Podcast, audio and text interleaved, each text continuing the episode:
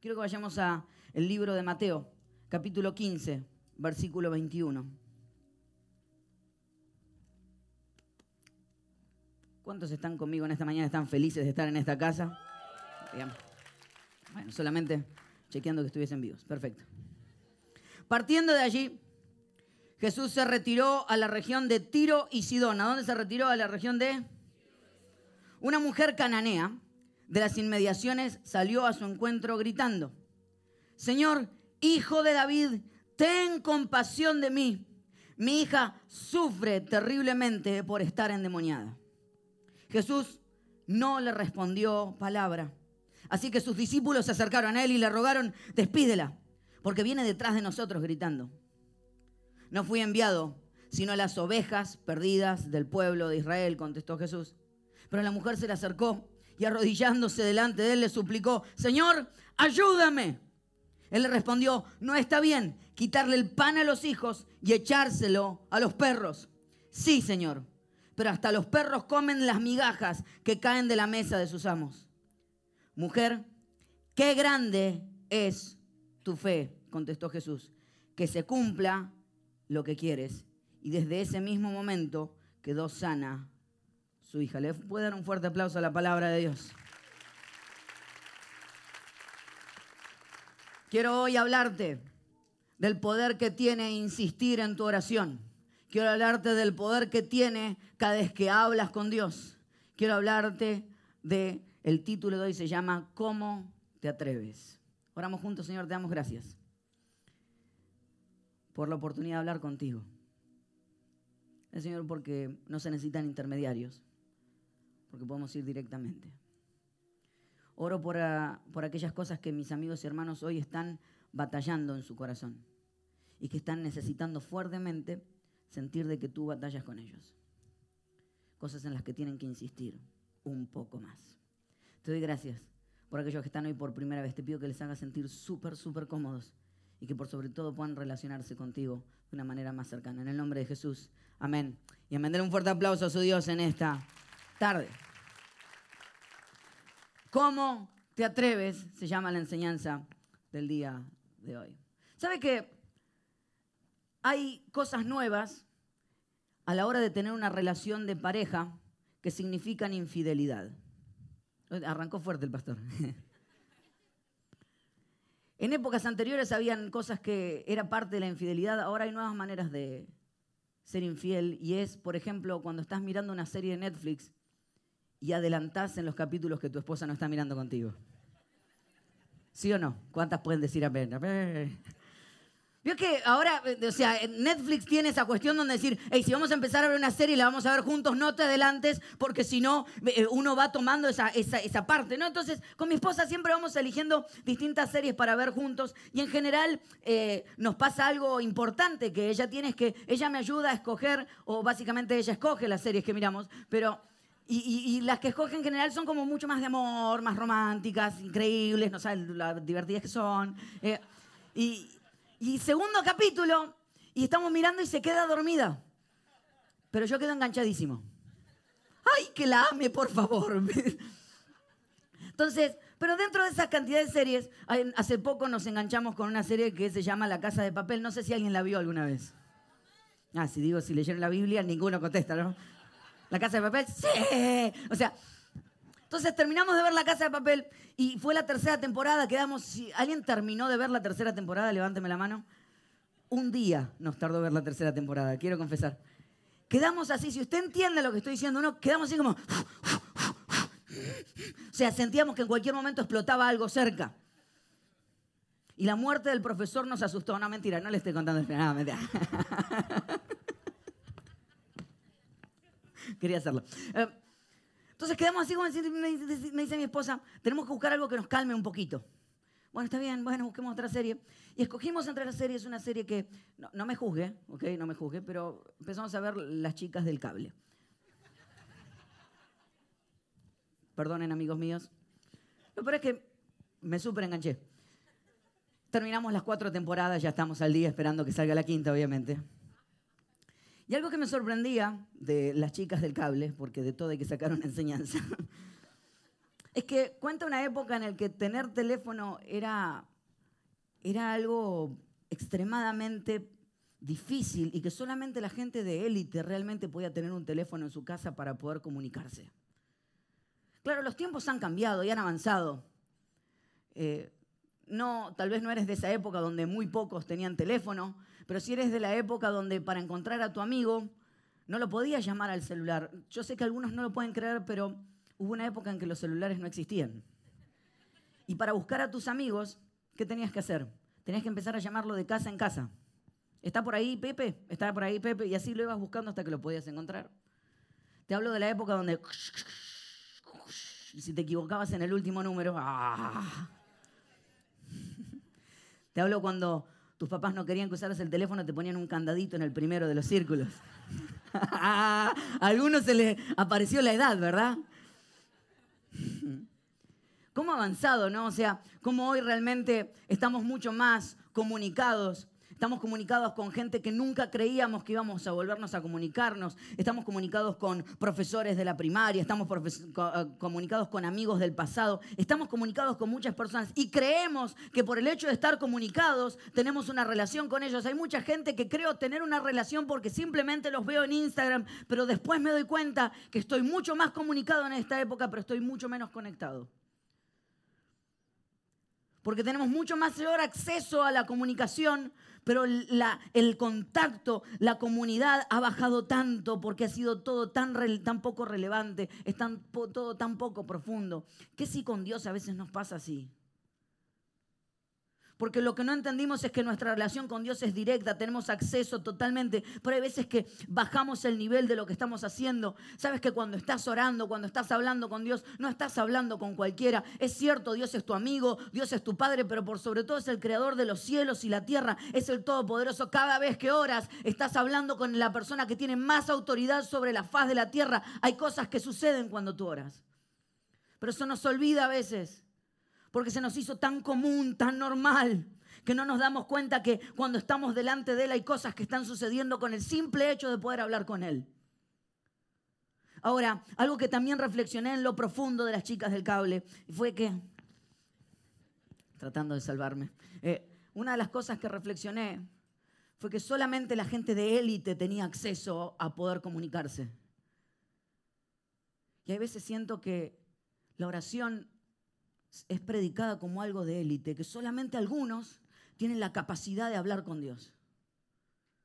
Y de hecho hay gente que a veces predica y dice, es la persona tiene el don de la oración. O hay un equipo en la iglesia que son las, en general son mujeres adultas de muchos años, que son el grupo de oración de la iglesia.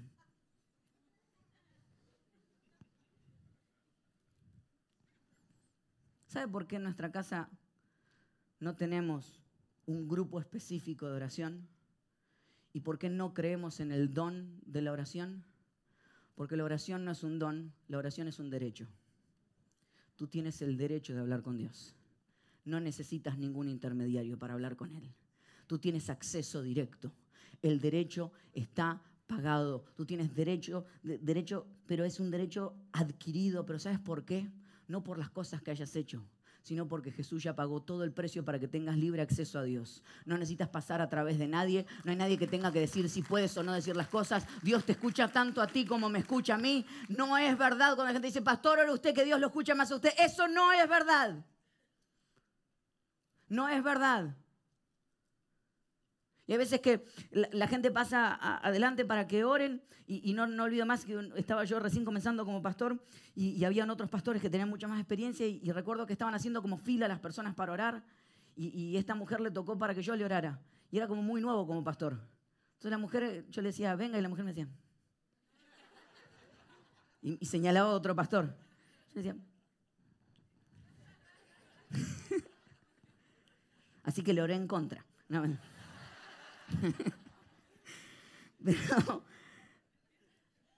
No es verdad que Dios escuche a unas personas más que otras. Tienes derecho a un libre acceso con Dios, tienes derecho a hablar con Él, tienes derecho a que las mentiras que vienes escuchando puedes ir directamente a Él y preguntarle. ¿Cuántas mentiras a veces creemos por parte de las redes, verdad? Alguno de ustedes seguramente alguna vez habrá recibido el mensaje de que si no mandas este mensaje a 10 amigos, entonces tu Facebook o tu WhatsApp te van a empezar a cobrar. Algunos de ustedes lo han enviado. Hace muchos años atrás también andaba dando vuelta un email en el que uno tenía que firmar para que no, no saliera la película Jesucristo Superstar, que era una película de Jesús con todos sus discípulos desnudos. Y que si uno firmaba, la película no salía. Y yo firmé. Y la película no salió. Por mi firma. ¿Cuántas mentiras a veces pasamos de punta a punta? ¿Y por qué caemos en esas mentiras? Porque hay alguien que toma el nombre del creador de Facebook y dice, esta es la verdad que no te están contando. ¿Cuál es la única manera de desactivar esas mentiras?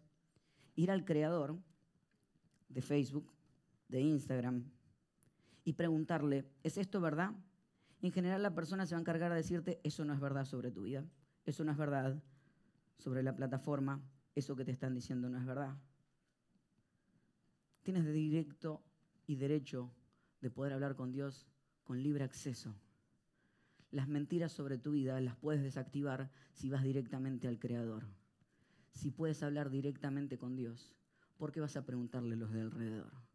Porque el único que puede desactivar las mentiras sobre tu vida es el que te creó. Él conoce realmente quién eres. ¿Quieres saber cómo desactivar las mentiras que se activan en tu cabeza? Puedes ir directamente a Dios. No necesitas la opinión de nadie más. Tienes libre acceso. A hablar con Dios es un derecho. Di conmigo, hablar con Dios es un derecho. Esta mujer, si lo ves, está tratando de acercarse a Jesús y no puede. Y no puede, y dice que los discípulos empiezan a, a atajarle, a decirle, no, no puedes acercarte, no puedes acercarte. Ella dice, yo tengo derecho de hablar con él. Yo tengo derecho directo de hablar con él. Yo no necesito intermediarios. No le voy a pasar el mensaje a través de uno de los discípulos. Yo puedo gritar para que él me escuche. La oración tiene que entender de que tienes el derecho de hablar directamente con Dios, no por lo que has hecho, sino por lo que Él hizo por ti ya alguna vez. Lo segundo, y que me encanta que está, versículo 23, vamos a seguir leyendo esta historia. Esta mujer se está tratando de acercar a Jesús porque tiene a su hija enferma, porque tiene a su hija endemoniada y necesita que Jesús haga un milagro por ella. Dice Jesús, no le respondió palabra. Así que sus discípulos se acercaron a él y le rogaron, despídela porque viene detrás de nosotros gritando. No fui enviado sino a las ovejas perdidas del pueblo de Israel, contestó Jesús.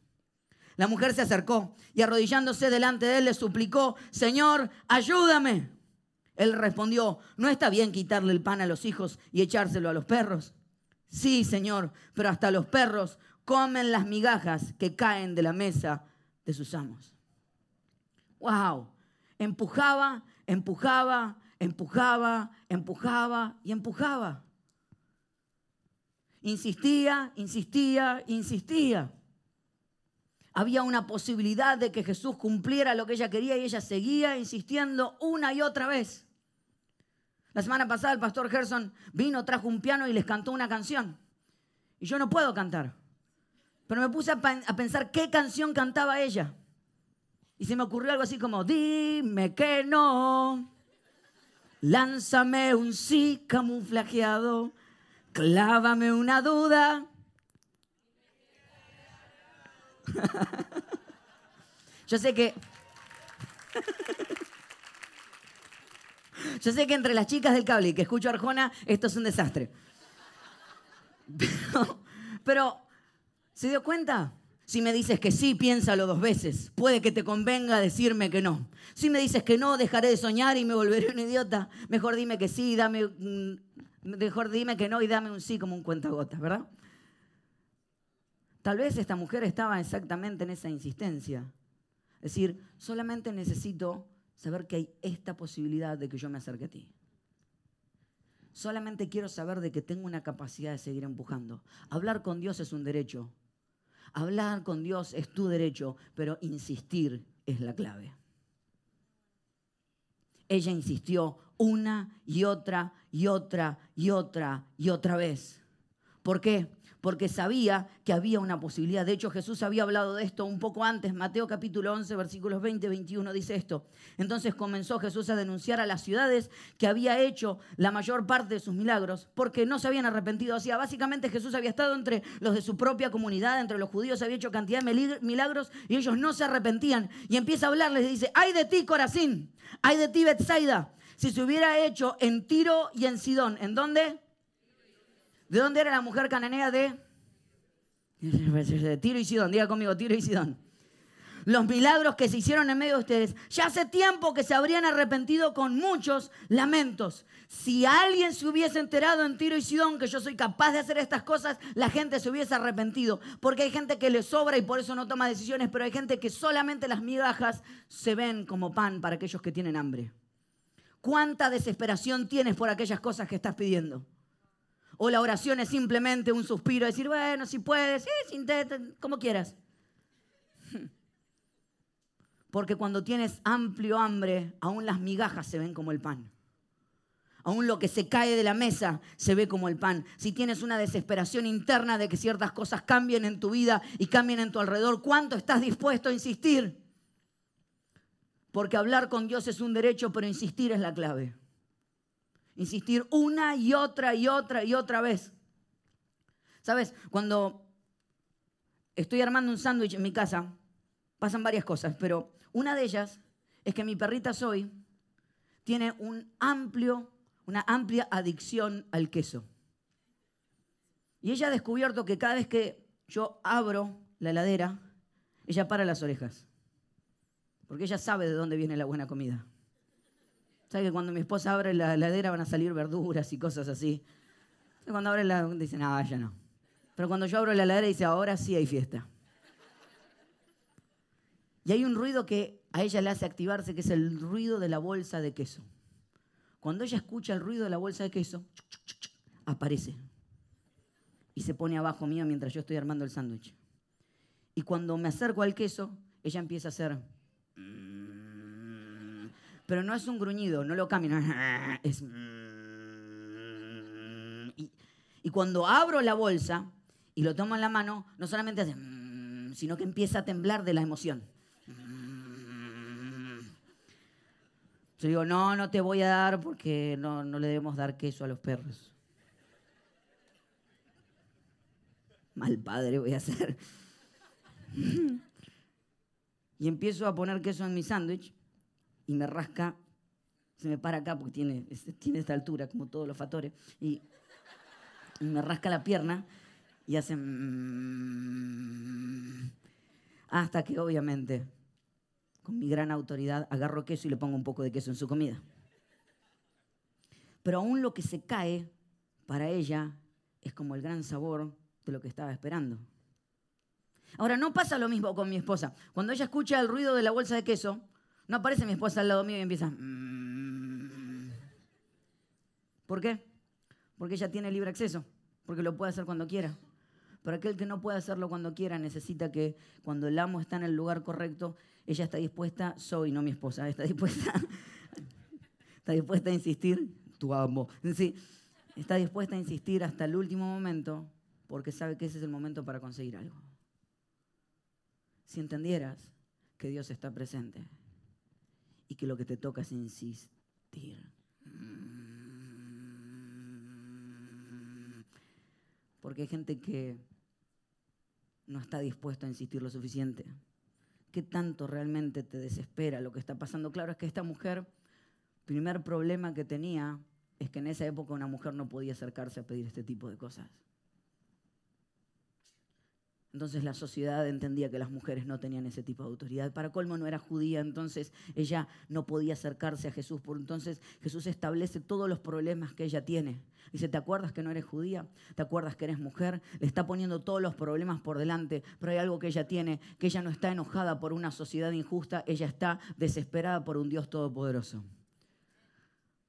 Ella no está peleando las batallas incorrectas. Ella no está tratando que se cambien las leyes para ella poder acercarse a Dios. Ella entendió que cuando se acerque a Dios las leyes pueden cambiar.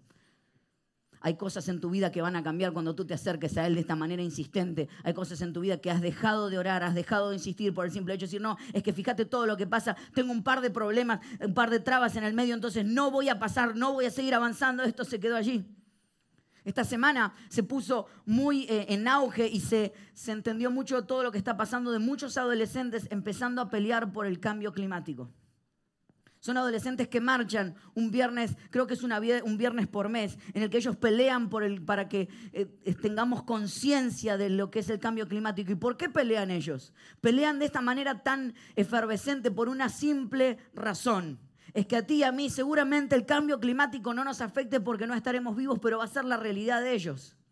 Ellos necesitan seguir peleando por este planeta y porque como cristianos hemos sido llamados a cuidar el lugar en donde estamos. Pero lo más sorprendente es que una de las personas que comenzó este movimiento de manera más fuerte se llama Greta. Greta ha tenido la habilidad de poder pararse delante de, los representantes de la ONU y desafiarlos diciéndole, ¿cómo ustedes se atreven a venir a buscarnos a nosotros para tener esperanza? ¿Cómo ustedes se atreven a robar nuestra infancia, a robar nuestra capacidad de estar donde estamos? ¿Cómo ustedes se atreven? Y Greta hay algo que ha hecho, que me sorprende que logró que aún los representantes de los mayores países empiecen a contestarle. Greta tiene 16 años. Y no solamente 16 años, sino que tiene Asperger. Las limitaciones no la detienen, sino que la impulsan. No es tu edad el problema, no son las problemáticas el problema, el problema es cuando los problemas te detienen. El problema es cuando no te das cuenta que tu insistencia te lleva a una que las personas más altas empiecen a dar vuelta a su cuello y decir, si esta persona insiste lo suficiente, yo soy capaz de escucharlo. Greta tiene algo impresionante, es que viajó desde su país hasta Estados Unidos en un barco en el cual no utilizaron motores porque no quería contaminar el medio ambiente. Es obsesiva. Pero cuando algo te importa demasiado, estás dispuesto a dejar la vida en el camino. ¿Cuánto estás dispuesto a insistir? ¿Cuánto estás dispuesto a seguir empujando? ¿Cuánto las limitaciones están llamadas a detener, decir, no, es que yo no tengo la autoridad, yo no tengo la edad, yo no tengo la capacidad, tienes todo, absolutamente todo, porque aún las cosas que están en contra, dice la palabra, que Dios la puede utilizar a tu bien. ¿Cuál es tu excusa? Porque o tienes excusas o tienes futuro, pero no puedes tener ambos. Y esta mujer entendió que hablar con Dios era un derecho pero la insistencia era la clave, insistir es la clave. A veces que hacemos oraciones sin fe, sin Dios, sin corazón, sin riesgo. No tienen sentido. Pero aprendí algo que leí esta semana y me encantó y se lo quería regalar. En inglés, la palabra empujar se dice push. Y esta semana entendí que hay cosas en nuestra vida que we have to push y que push significa pray until something happens. Ora hasta que algo suceda. Push. Hay veces en tu vida que lo que tienes que hacer es push. Tienes que seguir empujando. Ora hasta que algo suceda. Ora hasta que algo suceda. Ora hasta que algo suceda.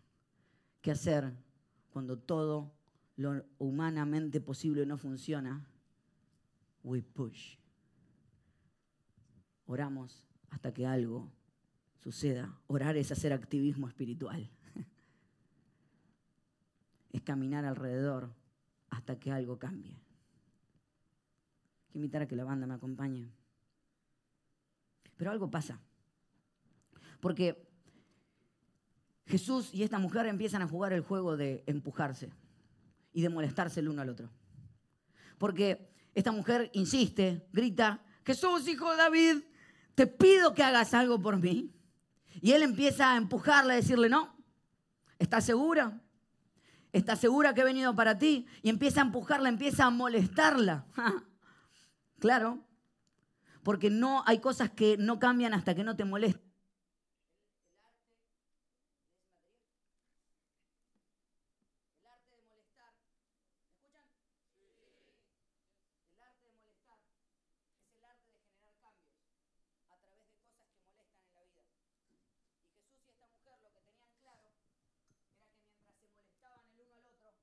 Que estaban cambiando. Había cosas en tu vida que cambian cuando empujas lo suficiente. Porque hay cosas que perdonas porque no te molestan lo suficiente. Hay cosas que vives constantemente porque no te molestan lo suficiente. Y Jesús empezó a empujarla, a empujarla, a empujarla hasta que dijo, no doy más, necesito cambiar. Y la respuesta de Jesús fue increíble. Versículo 28 dice, mujer, qué grande es tu fe, contestó Jesús, que se cumpla lo que quieres. Y desde ese mismo momento quedó sana su hija. Me encantó. La empujó, la empujó, la empujó hasta que su fe creció hasta tal punto. Dijo, ahora estás lista, ahora te voy a dar el milagro. Porque orar y hablar con Dios es un derecho, insistir es la clave, pero el cambio siempre es el resultado. Hablar con Dios es un derecho, insistir es la clave, pero el cambio siempre es el resultado. La oración cambia cosas, claro que cambia cosas, te cambia a ti. Porque hay veces que oramos para que Dios cambie a Él, pero Él no cambia, Él es el mismo. La oración lo que cambia es mi corazón y lo pone a la altura del corazón de Él. Jesús empezó a empujar, a empujar, a empujar hasta que ella dijo, ok, estoy dispuesta hasta el último momento. Dijo, qué grande es tu fe, ahora sí. La fe te cambia a ti. ¿Sabes qué pasa? Es que la oración no es abrirme a que simplemente Dios haga lo que yo quiero. Hay gente que cree que la oración es que Jesús es esta maquinita a la cual yo vengo, pongo una monedita, pido el milagro que quiero, aprieto y espero. No, la oración es abrirme a que Él me responda. Porque todo el mundo ora, todas las religiones oran, toda la gente declara que la oración es buena. Pero nosotros no solamente creemos en que la oración es una conversación de un lado hacia el otro, nosotros creemos que la conversación, la oración es Dios hablando conmigo también. No ores si no estás dispuesto a que Dios te conteste. Y cuando Dios te responda, la pregunta es si vas a tomar su voz como una voz normal o como una voz sagrada. Porque yo te aseguro que el día que ores, Dios va a empezar a hablarte y va a empezar a querer cambiar cosas en tu vida. Y va a empezar a desafiarte. Porque hay cosas que no cambian hasta que tú no cambias. Porque mi oración es que Dios cambie mi alrededor, que cambie mi economía, que cambie el hambre en el mundo, pero tengo tanta comida en mi plato que no estoy ni siquiera dispuesto a darla. Y Dios dice, hasta que tú no cambies, yo no puedo cambiar lo que está afuera. Hay veces que hay cosas que no cambian afuera porque no estás cambiando por dentro. Si vas a hablar con Él, mi tarea en el día de hoy es que abres con tu, hables con Él, pero con una mente abierta, esperando que Él te cambie también. Mi oración no es hoy que salgas de aquí y digas, tengo que orar más, tengo que hablar más con Dios. No, no es hablar más, es escucharlo más. Es entender que cuando hables, Él te va a hablar de vuelta. Y vas a tener que tomar una decisión. Si su voz va a ser algo algo que pasó y no te cambió, o si su voz va a ser trascendental y sagrada. Esa es la decisión que vas a tener que tomar. No ores si no estás dispuesto a tomar la, la voz de Dios como una voz sagrada. No ores si no estás dispuesto a pedirle a Dios que Él te cambie por dentro. Porque cada vez que abres tu boca, Dios está escuchando. Hace un año atrás pasó algo muy interesante y me gusta a veces recordar cosas que vivimos en la iglesia. Porque vivimos a tal velocidad que pareciera que nos olvidamos de, los milagros que vivimos, pero ¿Usted se acuerda que el año pasado no nos encontrábamos todos los domingos en este teatro? Nos encontrábamos solamente el primer domingo de cada mes. Claro, las cosas cambian a tal velocidad que este año ya hace siete meses que nos encontramos en este lugar. Y creemos que esta es nuestra realidad. Pero tuvimos otra realidad. Y recuerdo, y ayer hablaba con un amigo y nos acordábamos exactamente de este día, cuando faltaban ocho días para nuestro evento en el teatro. Estábamos listos, preparándonos, la gente estaba avisada y la ciudad nos avisa que no estábamos aprobados para estar en este lugar. De la noche a la mañana nos cancelaron y teníamos que tomar una decisión, si volver a la casa central o seguir avanzando. Me acuerdo que era el día que Argentina había perdido con Croacia. Otro mundial más que se pasa. Recuerdo decir, ¿qué quieres de mí, Dios? Entonces, hablando con algunos amigos, le digo, y con el equipo de la iglesia, que es un equipo lleno de fe. Les abro y les digo, si le va a dar un fuerte aplauso a este equipo, lo bien grande. Son gente llena de fe. Es un orgullo para mí trabajar con gente como la que trabajo. Usted tiene líderes increíbles. Usted no se da una idea de la gente que tiene, que lidera día tras día. Les hablo y le digo, ¿y qué si cambiamos de lugar? Y si en vez de hacerlo en el teatro, lo hacemos en el, en el un anfiteatro abierto precioso que está junto a la playa.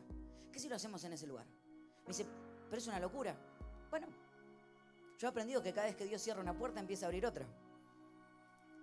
Entonces llamamos al lugar y le digo, miren, queremos rentar el lugar. ¿Para cuándo? Para el domingo que viene. Ah. Dice, pero el lugar hay que reservarlo con 30 días de anticipación. Tengo 8, señor. Y Argentina acaba de perder. Tenga misericordia de mí. ¿Ok? Déjeme ver qué puedo hacer, me dice. Me dice, el sábado le contesto. Sábado. El domingo teníamos que anunciar a la iglesia para el otro domingo vernos. Entonces me acuerdo que hablé con el equipo y les dije, ok, todo el equipo de video, necesito que salgan ya y filmen el lugar. Vamos a hacer un video de promoción para encontrarnos el próximo domingo en el Banjo. Hmm. ¿Pero está confirmado? No, no, todavía no. Y hablé con Gonzalo, que es nuestro director del área de comunicación, y le digo, mandé a imprimir todos los flyers.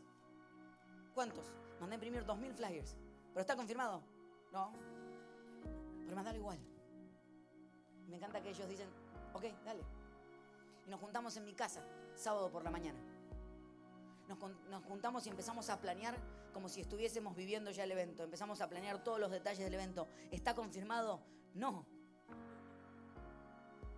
Pero hubo algo que cambió nuestra manera de pensar ese día. Nos miramos a los ojos con todo el equipo y hubo una frase que dijimos. Yo le dije, yo estoy claro de que mandar a imprimir los flyers antes, mandar a, hacer el video antes y que nos contesten que sí, cuando nos contestes que sí, es como una cosa y mirá vos qué plan de fe, qué fe tuvo el pastor. Es un golazo, esto nos sale increíble, pero también soy consciente que podemos terminar empapelando mi cuarto con todos los flyers que hicimos soy consciente que el video lo vamos a tener que guardar para otra vez y soy consciente de que esta reunión puede haber sido un desperdicio, pero soy consciente de algo.